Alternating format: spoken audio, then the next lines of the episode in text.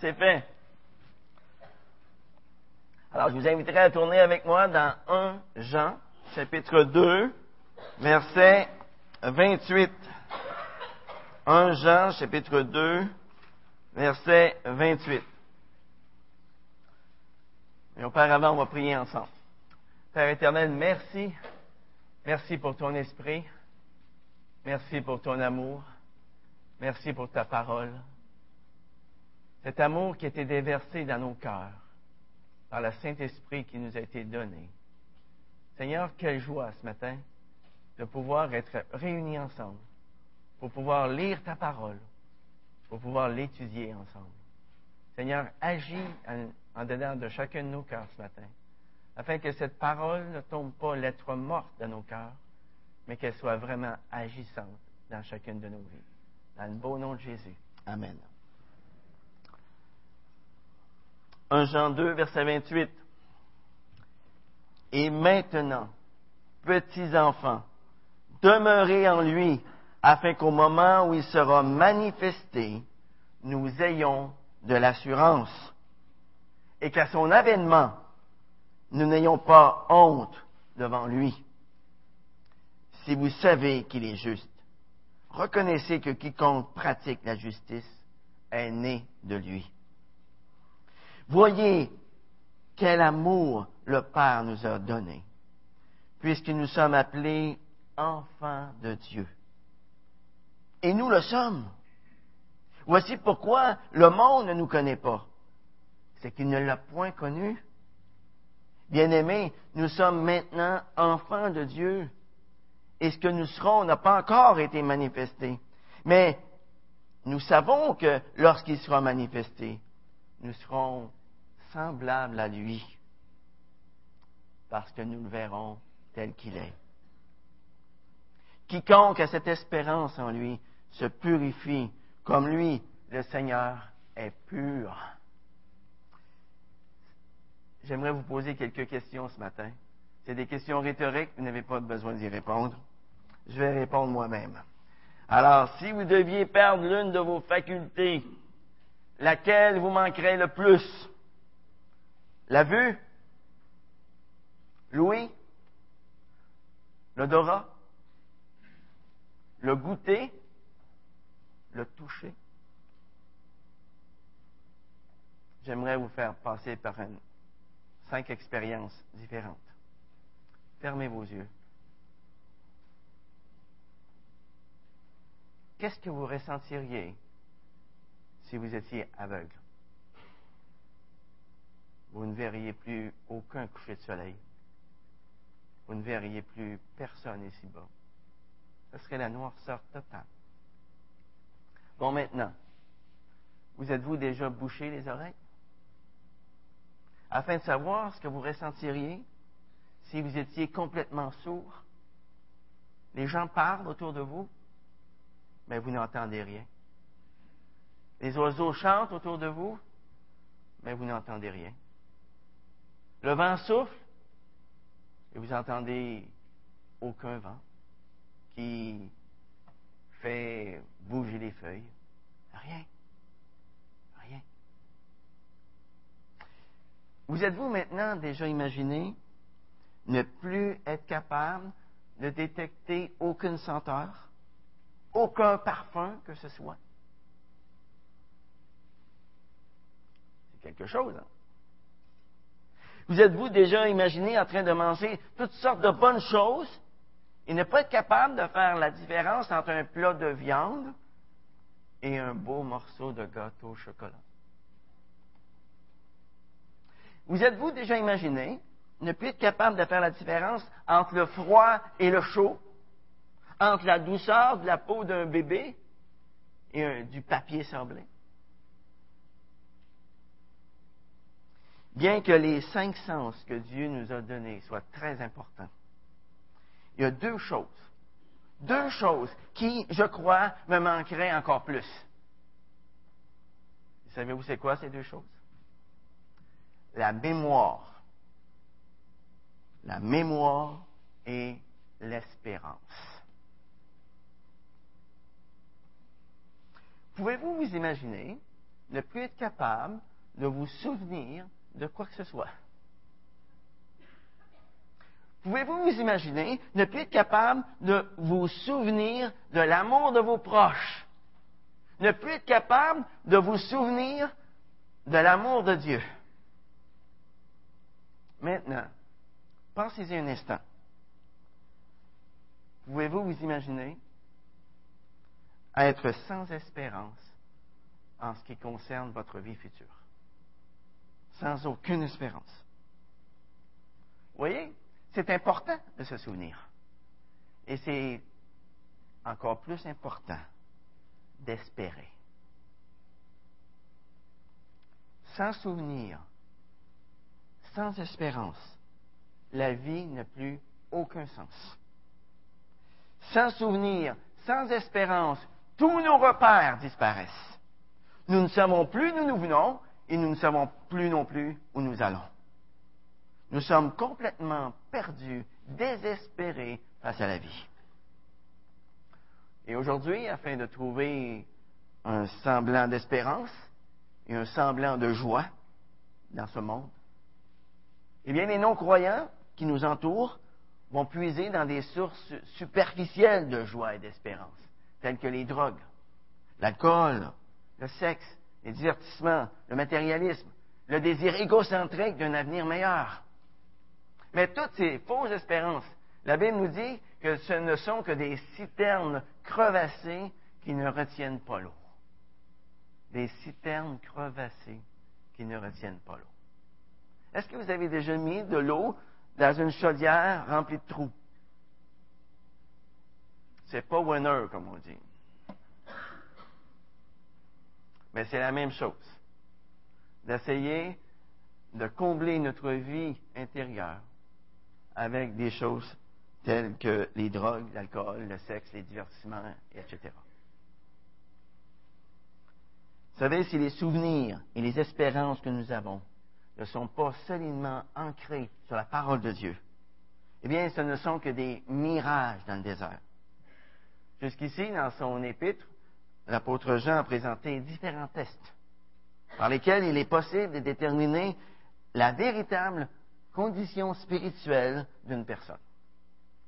Vous vous souvenez au chapitre 1, verset 5, jusqu'au chapitre 2, verset 6, nous avons vu que ce qui caractérise le vrai croyant, c'est qu'il vit dans la lumière et non dans les ténèbres. Et ensuite, on a vu du chapitre 2, verset 7 jusqu'au chapitre 2, verset 17, on a vu que ce qui caractérise le vrai croyant, c'est qu'il vit dans la connaissance et l'amour de Dieu et non pas dans la connaissance et l'amour du monde. Et au chapitre 2, versets 18 à 27, que nous avons regardé ensemble la semaine dernière, eh bien, nous avons vu que ce qui caractérise le vrai croyant, c'est qu'il vit dans la vérité et non dans l'erreur. Et ici, dans les cinq versets que nous allons étudier ce matin, l'apôtre Jean nous dit que ce qui doit caractériser le vrai croyant, c'est qu'il vit dans l'espérance et non dans la honte. Dans ces cinq versets, nous voyons que l'espérance du vrai croyant se manifeste de cinq différentes manières. Cinq versets, cinq manières. Regardez bien. La première manière dont l'espérance du vrai croyant se manifeste, c'est par le fait qu'il demeure en lui. On voit ça au verset 28. Et maintenant, petits enfants, demeurez en lui, afin qu'au moment où il sera manifesté, nous ayons de l'assurance et qu'à son avènement, nous n'ayons pas honte devant lui. La Bible enseigne que les vrais croyants persévèrent dans la foi et que Dieu va les garder en sécurité.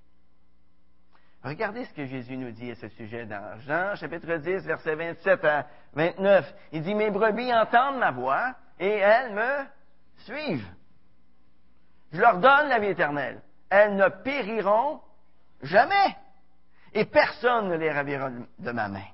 Mon Père qui me les a donnés est plus grand que tous, et personne ne les ravira de la main de mon Père. Romains 8, verset 1 nous dit qu'il n'y a maintenant aucune condamnation pour ceux qui sont en Jésus-Christ.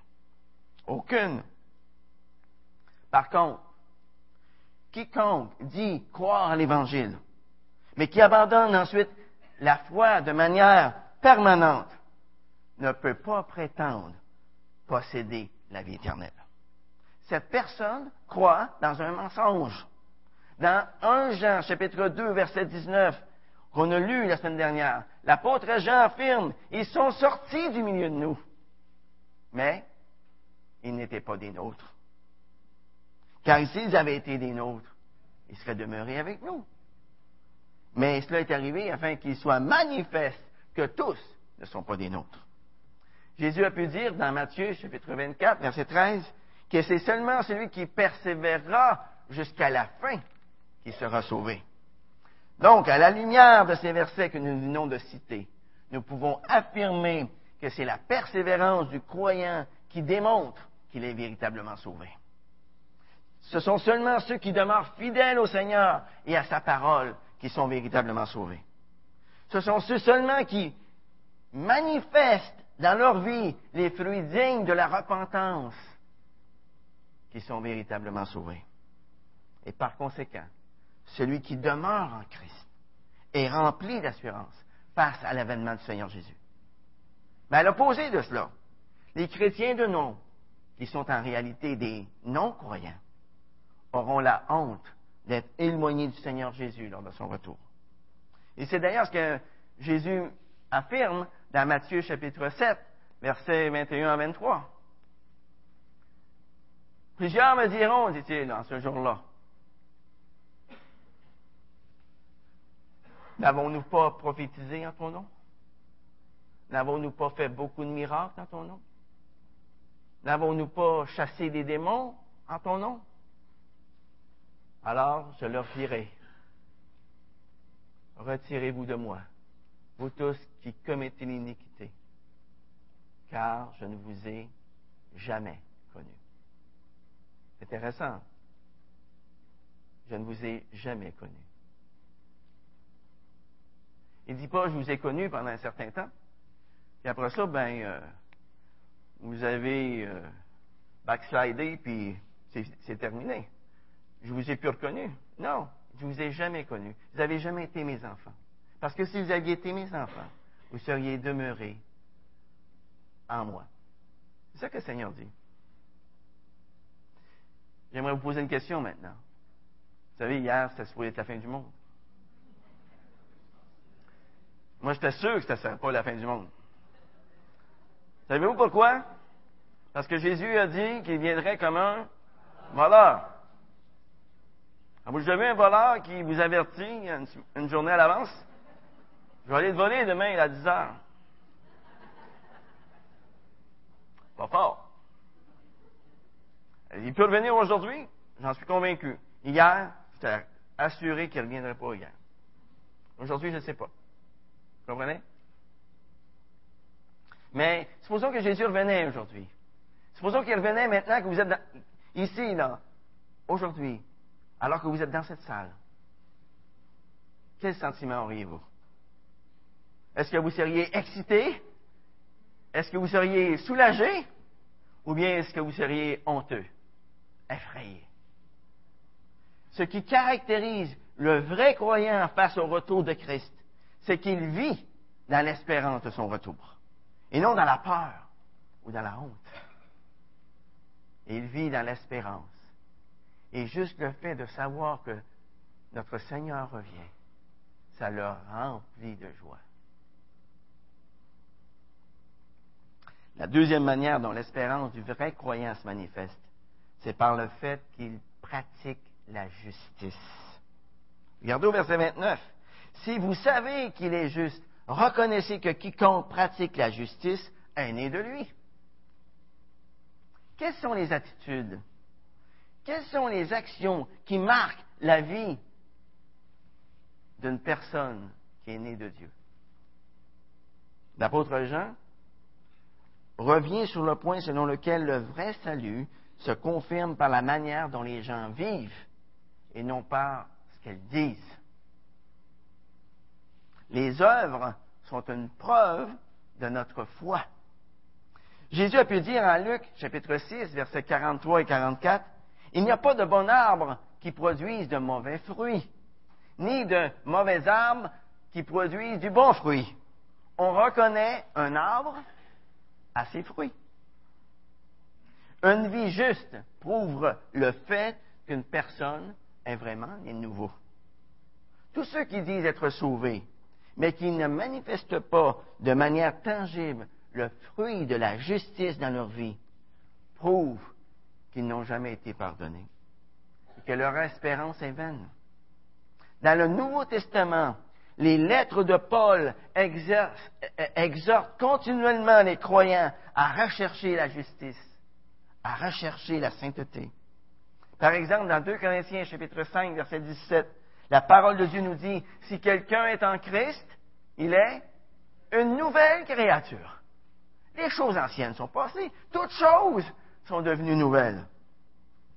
Et dans Éphésiens chapitre 2, verset 10, la parole de Dieu nous dit que si nous sommes nés de Dieu, nous avons été créés en Jésus-Christ pour des œuvres bonnes que Dieu a préparées d'avance afin que nous les pratiquions.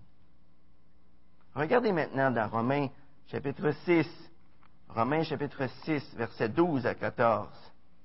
Romains 6, verset 12 à 14. Je lis rapidement. Romains 6, 12. Que le péché ne règne donc pas dans votre corps mortel. N'obéissez pas à ses convoitises. Ne livrez pas vos membres au péché comme armes pour l'injustice, mais livrez-vous vous-même à Dieu comme des vivants revenus de la mort et offrez à Dieu vos membres comme armes pour la justice. Le péché ne dominera pas sur vous, car vous n'êtes pas sous la loi, mais sous la grâce. Sous la grâce. N'est-ce pas merveilleux que nous soyons sous la grâce? Si nous sommes ici ce matin, tous ensemble, c'est à cause de la grâce de Dieu. Saviez-vous ça? Et notre cœur doit être dans la reconnaissance ce matin. Notre cœur doit être dans la joie ce matin. Le vrai croyant c'est reconnaître la moralité relative de, notre société qui conduit les gens à dire bah, tout le monde le fait. Faites-le donc. Hein? Si c'est bon pour toi, ben fais-le. Vous avez déjà entendu ces slogans? Il ne faut pas y croire. Parce que c'est faux. Ça sonne faux et c'est faux. Qui caractérise le vrai croyant face au retour de Christ, c'est qu'il pratique la justice, qu'il produit du bon fruit. La troisième manière maintenant dont l'espérance du vrai croyant se manifeste, c'est par le fait qu'il se sait aimé par le Père. Regardez le verset 1. Voyez quel amour le Père nous a donné, puisque nous sommes appelés enfants de Dieu. Et nous le sommes. Voici pourquoi le monde ne nous connaît pas. C'est qu'il ne l'a pas connu. Aujourd'hui, même pour les croyants, c'est un défi de comprendre avec tous les saints quelle est la largeur, la longueur, la profondeur et la hauteur de l'amour de Christ. De l'amour de Christ qui surpasse toute intelligence, toute connaissance. Ici, ce que je vois, c'est un apôtre qui est rendu à la toute fin de sa vie. Il a peut-être 90, 95 ans. Il regarde les petits jeunes, d'une soixantaine d'années. Puis là, il leur dit, avec émotion, peut-être avec larmes, voyez quel amour le Père nous a aimés. Voyez quel amour le Père nous a aimés. Puisque nous sommes appelés enfants de Dieu. C'est un des versets les plus touchants de la parole de Dieu. Voyez quel amour le Père nous a aimés, puisque nous sommes appelés enfants de Dieu. Et dans 1 Jean, chapitre 4, verset 10, une page plus loin, Eh bien, l'apôtre Jean s'émerveille à nouveau en ajoutant, et cet amour consiste non point à ce que nous avons aimé Dieu, mais à ce qu'il nous a aimés et qu'il a envoyé son Fils comme victime expiatoire pour nos péchés. Cet amour unique de Dieu envers les croyants, ça c'est l'un des fondements inébranlables de notre espérance éternelle. Si nous sommes là ce matin, c'est à cause de son amour. L'amour de Dieu pour nous, les amis, c'est quelque chose d'unique. D'unique. Pensez un instant. Alors que nous étions encore des ennemis, Dieu nous a aimés à tel point qu'il a envoyé son Fils unique mourir pour nous. Dieu nous a aimés à tel point qu'il nous a pris tel que nous étions. Mais il nous a tellement aimés qu'il ne nous a pas laissés tels que nous étions. Aujourd'hui, nous portons le nom d'enfant de Dieu. Et dites-vous bien une chose. Ce nom n'est pas un titre ronflant que nous portons. C'est une réalité. Saviez-vous ça? L'apôtre Jean ajoute, et nous le sommes. Et nous le sommes. Nous sommes maintenant des enfants de Dieu. Nous avons maintenant la vie éternelle. Un jour, mon épouse et moi discutions avec une dame qui disait que c'était vraiment prétentieux de notre part de dire que nous étions des enfants de Dieu maintenant. Que nous avions maintenant la vie éternelle. Elle nous trouvait vraiment prétentieux. Mais au fait, qui est-ce qui est le plus prétentieux? Croire à la parole de notre Dieu qui nous dit que tous ceux qui ont mis leur totale confiance en Jésus-Christ pour leur salut sont devenus des enfants de Dieu, qu'ils ont la vie éternelle, ou bien refuser de croire ce que Dieu a dit. Qu'est-ce qui est le plus prétentieux? Croire ce que Dieu me dit ou ne pas croire ce que Dieu me dit? La réponse est évidente. Hein? Comme vous le voyez, ce n'est pas prétentieux du tout de nous appuyer sur le fait que nous sommes maintenant des enfants de Dieu, que nous sommes maintenant pleins d'espoir pour l'avenir. C'est tout simplement croire ce que Dieu nous dit. Est-ce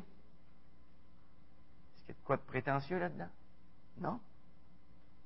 Autrement dit, en tant que croyants, nous pouvons vivre aujourd'hui avec espérance parce que nous avons fait l'expérience personnelle de l'amour de Dieu. Tout simplement. Pas plus compliqué que ça. Parce que nous avons été adoptés par Dieu. Nous nous rappelons que nous avons été introduits dans sa famille uniquement parce que dans sa grâce, il nous a aimés. Vous voyez, ce qui caractérise le vrai croyant face au retour de Christ, c'est qu'il sait qu'il est aimé par le Père il se sait aimé par le Père. Maintenant, la quatrième manière dont l'espérance du vrai croyant se manifeste, c'est par le fait qu'il croit qu'il deviendra un jour semblable à Christ lors de son avènement. Croyez-vous que la période la plus passionnante de votre vie, c'est celle qui est devant vous? Peut-être que si vous êtes très jeune dans cette salle, vous dites, oui, oui, c'est exactement ça. Mais si vous avez atteint un certain âge, vous avez des cheveux blancs, vous n'en avez plus, eh bien, vous dites, non, je pense que l'année le, plus, le, temps le plus passionnant, c'est celui qui était derrière. Mais ça, c'est penser comme le monde. C'est pas penser comme Dieu. Regardez ce que la parole de Dieu nous dit au verset 2. Bien-aimés, nous sommes maintenant enfants de Dieu et ce qui nous seront n'a pas encore été manifesté. Mais nous savons que lorsqu'il sera manifesté, nous serons semblables à lui, parce que nous le verrons tel qu'il est. Au retour du Seigneur, sans exception, tous les chrétiens deviendront semblables à lui. Philippiens chapitre 3 versets 20 et 21 nous dit, que le Seigneur Jésus-Christ transformera le corps de notre humiliation en le rendant semblable au corps de sa gloire, par le pouvoir qu'il a de s'assujettir toutes choses. Résultat, nous, les croyants, nous serons semblables à lui parce que nous le verrons tel qu'il est. Dieu a promis de produire en nous une transformation extraordinaire, frappante, car ceux qu'il a connus d'avance, il les aussi prédestinés à être semblables à l'image de son Fils.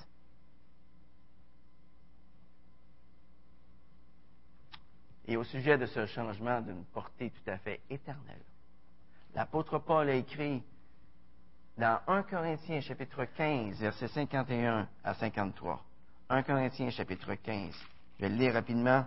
Il dit, Voici, je vous dis un mystère. Nous ne mourrons pas tous, mais tous nous serons changés.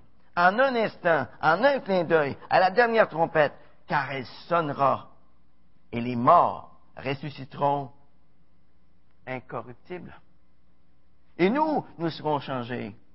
Il faut en effet que ce corps corruptible revête l'incorruptibilité et que ce corps mortel revête l'immortalité.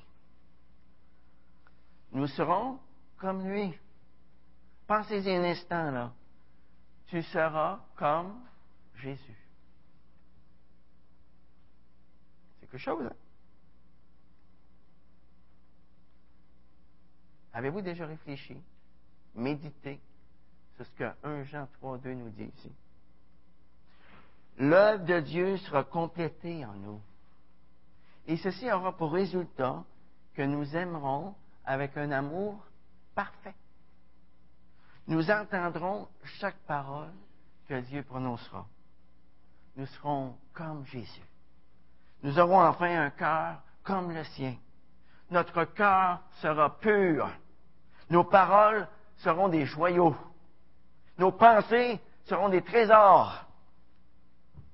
Sans culpabilité, sans peur, ravis, joyeux, nous contemplerons Jésus. Nous adorerons sans aucun effort. Le ciel sera peuplé de gens qui ont laissé Dieu les transformer. Dans le ciel, les arguments vont cesser. Car la jalousie n'existera plus. Dans le ciel, les soupçons ne se pointeront plus le bout du nez. Il n'y aura plus de secret. Dans le ciel, tout péché sera disparu. Chaque insécurité sera oubliée. Dans le ciel, l'amour sera pur. Il n'y aura plus de convoitise. Dans le ciel, l'espoir sera pur. Il n'y aura plus de peur. Se garder pur comme lui, le Seigneur, est pur. Ça, c'est, ce que nous devrions faire en attendant son retour. Et ceci nous amène à la cinquième manière dont l'espérance du vrai croyant se manifeste. C'est par le fait qu'il recherche la pureté. On voit ça au verset 3. Hein? Quiconque a cette espérance en lui se purifie comme lui, le Seigneur est pur. Dans 1 Pierre, chapitre 2, verset 21, la parole de Dieu nous dit, Christ vous a laissé un modèle afin que vous suiviez ses traces. C'est qui notre modèle? C'est Christ. L'apôtre Paul, c'est-à-dire l'apôtre Pierre plutôt, nous exhorte ici à tenir nos yeux fixés sans cesse sur notre parfait modèle. Si on veut ressembler à quelqu'un, on doit fixer nos yeux sur lui. Si on veut ressembler à Christ, on doit fixer nos yeux sur lui. On n'a pas bien le choix. Vous savez, l'apôtre Pierre savait de quoi il parlait. La force de l'apôtre Pierre reposait dans sa recherche d'être près du Seigneur. L'avez-vous déjà remarqué dans les évangiles? C'est incroyable. L'apôtre Pierre veut toujours être à côté du Seigneur. Il aime la présence du Seigneur. Alors que Jésus soit sur la route, qu'il soit à la montagne, qu'il soit sur un bateau, dans une ville, Pierre aime être à côté de Jésus. Et c'est seulement lorsqu'il s'éloigne de Jésus que, pour Pierre, les problèmes commencent. Mais tant et aussi longtemps qu'il reste près du Seigneur, Pierre, c'est un homme qui est rempli de courage. Il a un courage à toute épreuve. En pleine tempête. Alors qu'il voit Jésus venir sur les eaux, qu'est-ce qu'il fait, notre ami Pierre? Il débarque de la barque. Il s'en va devant Jésus, lui. Mais aussitôt qu'il détourne ses yeux de, de Jésus, qu'est-ce qui arrive? Il coule. Il coule. Regardez-le maintenant dans le jardin de Gethsemane. Il est le seul à prendre l'épée pour prendre la défense du Seigneur Jésus. Le seul. Quand Jésus, quand Pierre était près du Seigneur Jésus, il n'avait pas peur de personne. Il était prêt à couper les oreilles de tout le monde, lui. Hein? Sont où les Romains? Amenez-en les Romains, hein? Il était comme ça. Il était près du Seigneur Jésus. Puis, quelques minutes plus tard, on voit dans Matthieu, chapitre 26, verset 58, la parole de Dieu déclare à propos de ce même Pierre. Il suivait Jésus de loin. De loin. Et là, nous voyons que lorsque l'apôtre Pierre commence à suivre Jésus de loin, ses forces tombent. Il devient faible. Et résultat, il renie le Seigneur trois fois. Trois fois. Et ensuite, regardez-le, dans Acte 2, à la Pentecôte, devant cette foule immense qui avait crié à voix à tout être, crucifie-le, crucifie-le. Regardez-le, ce même Pierre, devant cette même foule qui est là. C'est un Pierre qui est à nouveau conscient de la présence du Seigneur. C'est ça qu'on voit. Et résultat, eh bien, il prêche avec conviction. Et 3000 personnes se convertissent cette journée-là. Regardez-le ensuite devant le Sanhédrin, dans Acte 4. Devant tous ces chefs du peuple qui lui défendent de parler du nom de Jésus. Il leur dit, est-il juste devant Dieu de vous obéir plutôt qu'à Dieu? Jugez-en vous-même, car nous ne pouvons pas ne pas parler de ce que nous avons vu et entendu. Voyez, plus le Christ devient le centre de notre vie, plus nous sommes forts dans notre vie chrétienne, plus nous devenons semblables à lui. Celui qui a les yeux fixés sur Jésus, celui qui expérimente l'amour de Dieu, n'a plus aucune envie de vivre dans le péché. Aucune envie. Le fait d'être un enfant de Dieu, le fait de se savoir aimé de Dieu, le fait de se savoir accepté, reconnu par Dieu, ça influence tout notre comportement, ça. On n'est plus pareil. Ça produit un effet dans nos vies qui fait en sorte que nous ne voulons plus lui désobéir de façon délibérée. Parce que nous savons que le Père nous aime. Nous savons que nous sommes aimés de Dieu. Un jour, il y a un groupe d'adolescents qui ont organisé un party. Et vers le milieu de la soirée, eh bien, quelqu'un a suggéré d'aller terminer la soirée dans une discothèque où l'on s'amuserait bien. Alors, l'une des filles a dit à son petit ami, J'aimerais mieux que tu me ramènes à la maison. Mes parents ne sont probablement pas contents de savoir que j'étais là. Alors, l'une de ses amies lui a demandé avec sarcasme As-tu peur que ton père te batte Alors, elle a répondu J'ai tout simplement peur de la tristesse. C'est tout. Cette jeune fille avait compris le même principe que le véritable croyant doit comprendre. Celui ou celle qui fait l'expérience de l'amour de son Père céleste n'a aucune envie de s'éloigner de son amour. Et tout ce qui pourrait jeter une ombre à sa communion avec Dieu est mis de côté. Un enfant de Dieu veut mener une vie pure parce qu'il n'arrête pas de se rappeler que Dieu le Père l'aime. Il ne vit pas dans légalisme, fais pas ci, fais pas ça, fais pas ça. Non. Il vit dans l'amour du Père. Il se sait aimer. Il ne veut pas déplaire à la personne qu'il aime. C'est tout. Ça, c'est vivre dans la grâce. C'est ne plus vivre dans l'amour. Ne fais pas ci, ne fais pas ça.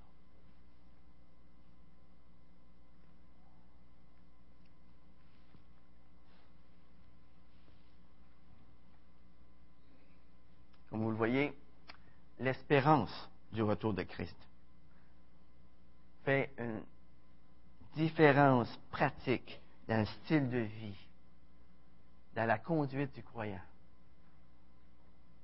Une différence énorme. Lorsque notre espérance est enracinée sur la personne de Jésus-Christ, eh bien, cette espérance-là suscite le désir croissant de devenir comme Christ.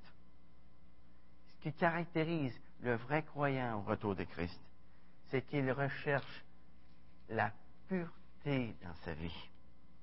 En pensant au ciel, les chrétiens ne devraient pas chercher à deviner ce qu'ils ressentiraient en flottant sur les nuages. Hmm?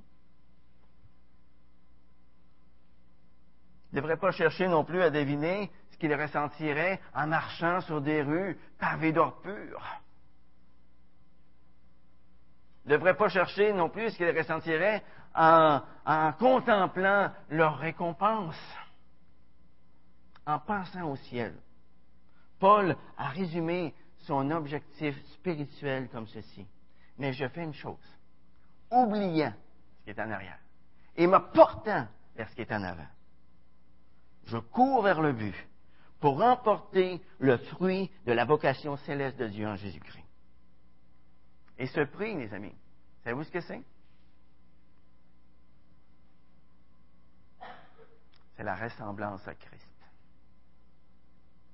La ressemblance à Christ. Ce prix à remporter dans la vie à venir, c'est de ressembler au Seigneur Jésus. Et cette ressemblance avec le Seigneur, c'est ce que tous les croyants devraient commencer à poursuivre ici-bas. De ressembler de plus en plus à Christ. C'est pas mal plus important que de flotter sur un nuage. C'est pas mal plus important que de marcher sur une rue pavée d'or pur. En résumé, ceux qui demeurent en Christ, ceux qui manifestent la justice, ceux qui reconnaissent avec gratitude l'amour que Dieu leur témoigne, ceux qui cherchent à être de plus en plus conformes à l'image de Christ, et ceux qui cherchent à vivre une vie de pureté possèdent une espérance qui ne trompe pas. Ils peuvent envisager la vie future avec une joie et une paix complète. Dans Romains chapitre 5, verset 5, la parole de Dieu nous dit, Or l'espérance ne trompe pas, parce que l'amour de Dieu a été déversé dans nos cœurs par le Saint-Esprit qui nous a été donné. J'aimerais te poser une question ce matin. Comment as-tu expérimenté l'amour profond de Dieu pour toi durant la semaine qui vient de se terminer? Quelle est ton espérance ce matin? Comment tu te sentirais si Jésus revenait? Serais-tu excité? Soulagé? Ou bien serais-tu honteux? Aurais-tu peur? Eh bien, l'exemple de l'apôtre Pierre. Si tu as peur ce matin, je t'encourage à vivre en étant conscient de la présence de Dieu, fixant tes yeux sur lui. On a vu que l'apôtre Pierre, lorsqu'il a fixé ses, yeux sur le, Seigneur, était courageux. Était courageux jusqu'au bout, courageux jusqu'à la mort.